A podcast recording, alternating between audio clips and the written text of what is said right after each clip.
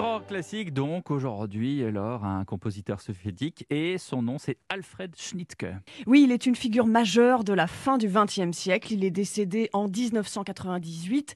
Il a écrit en particulier 10 symphonies, 60 musiques de films, des opéras. Alfred Schnittke fait partie de la dernière grande génération de compositeurs soviétiques. Il a la particularité d'avoir énormément d'influences différentes, euh, de Bach à Gustav Mahler, de la musique pop américaine euh, à la musique russe. La culture de l'Ouest l'intéresse et dans les années 60, ce côté moderne est assez mal vu par le régime soviétique qui, pour l'occuper, si j'ose dire, lui commande des musiques de films à la chaîne parce que là, il écrit d'une manière plus consensuelle et puis il n'a pas beaucoup de temps pour écrire autre chose. Exemple avec la musique du film L'histoire d'un acteur inconnu en 1977.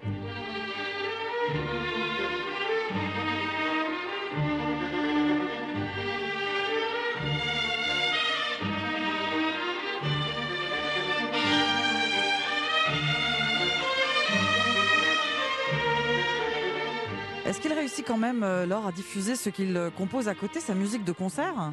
Oui, discrètement, il réussit quand même à diffuser sa musique. Dès les années 60, sa musique trouve un certain nombre d'adeptes parmi l'intelligentsia. Des rendez-vous clandestins ont lieu où les musiciens jouent.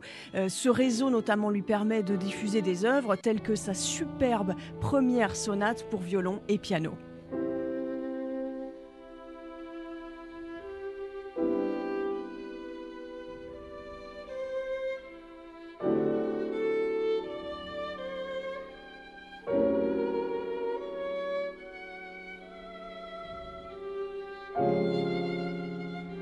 Et puis de grands musiciens, des amis le soutiennent, comme le violoncelliste Mislav Rostropovitch, euh, vous savez, celui qui, jouera du violoncelle devant le mur au moment de la chute du mur de Berlin. Je parlais d'éclectisme tout à l'heure, il y a aussi dans la musique de Schnittke de l'ironie, des hommages aux compositeurs du passé, comme dans cette pièce de 1977, hommage aux compositeurs Mozart et Haydn, pièce qui s'appelle Mozart à la Haydn.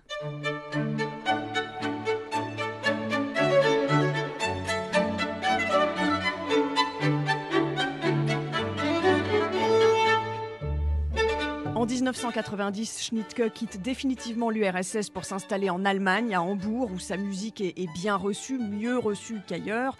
Mais il a de plus en plus de problèmes de santé, hospitalisé plusieurs fois pour des attaques cardiaques.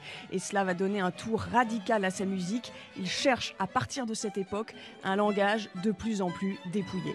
Ouais, et cette musique de Schnittke est vraiment à, redécouvrir, un peu de la même façon quand euh, Shostakovich avait découvert les préludes et fugues de Bach, et il en a fait d'ailleurs toute une série de préludes qui sont à écouter aussi. Merci ma chère Lord